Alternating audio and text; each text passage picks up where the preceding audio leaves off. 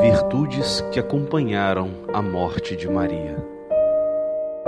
Por Santo Afonso Maria de Ligório. Três coisas costumam tornar amarga a morte: o apego à terra, o remorso dos pecados e a incerteza da salvação. Mas a morte de Maria foi completamente isenta dessas amarguras e acompanhada de três belíssimas qualidades que a tornaram muito preciosa e alegre. Ela morreu toda desapegada dos bens do mundo, com suma paz de consciência e na certeza da glória eterna. Em primeiro lugar, não há dúvida de que o apego aos bens da terra torna amarga e triste a morte dos mundanos.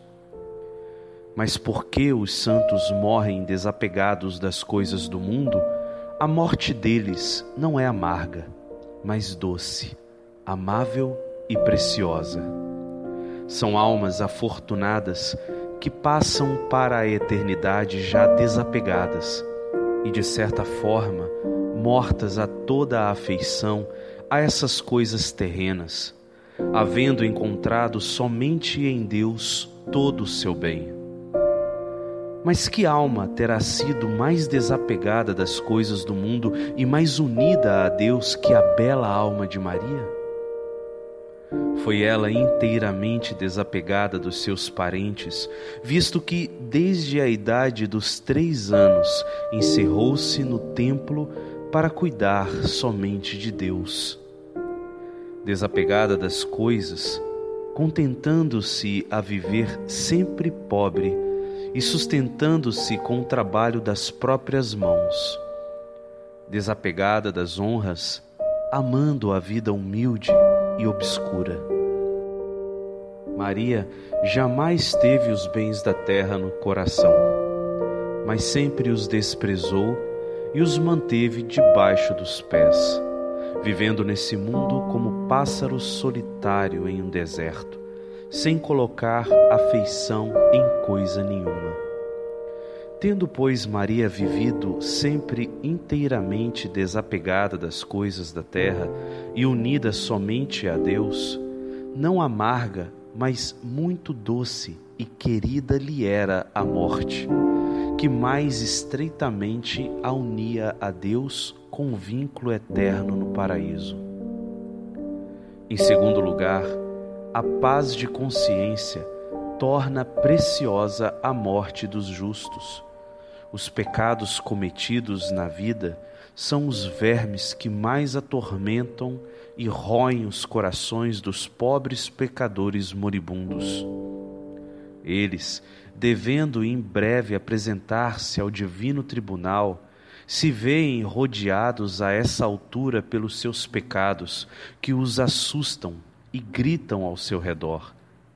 Certamente Maria não pôde ter sido aflita por remorso nenhum na hora da morte, pois foi ela sempre santa, sempre pura e sempre livre de toda a sombra de culpa.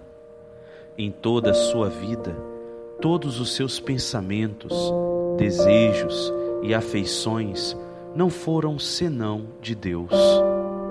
Não disse palavra, não fez movimento, não lançou o olhar ou respirou senão para Deus e para a sua glória sem jamais desviar-se, sem jamais desapegar-se por um só momento do amor divino.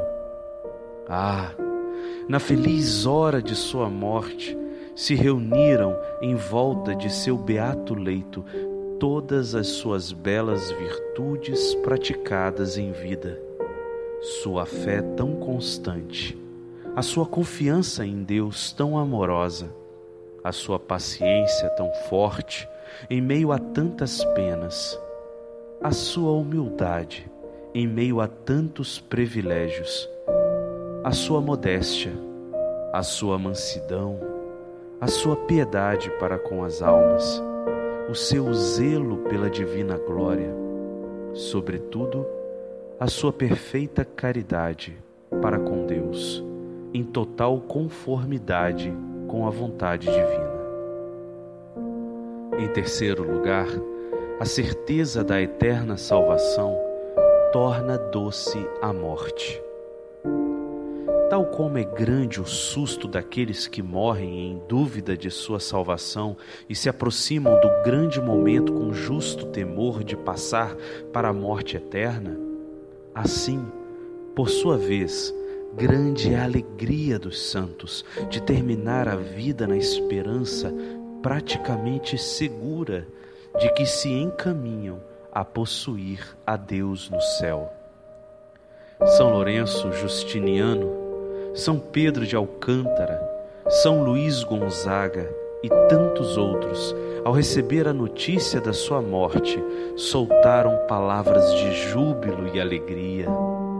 Esses não tinham certeza da divina graça, nem tampouco estavam seguros de sua própria santidade, como o estava Maria.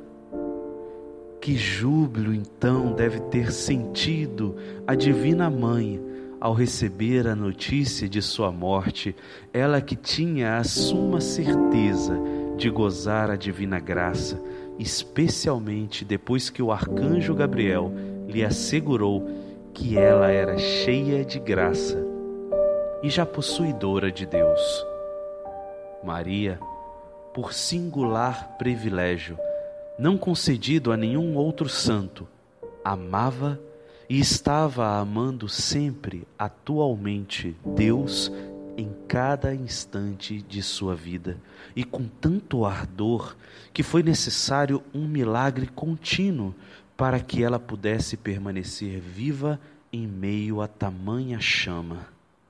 A sua mortificação total, as suas orações ferventes e todas as suas santas virtudes unidas à sua perfeita caridade para com Deus, acendiam em Maria um incêndio tão grande que a sua bela alma, toda sacrificada e consumida pelo amor divino, erguia-se continuamente a Deus.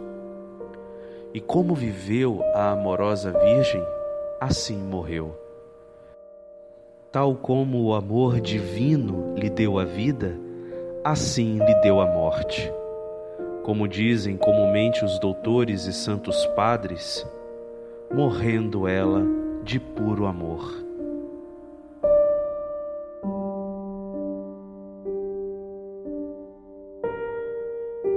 Se você deseja ouvir mais episódios, visite o site espiritualidadecatólica.com.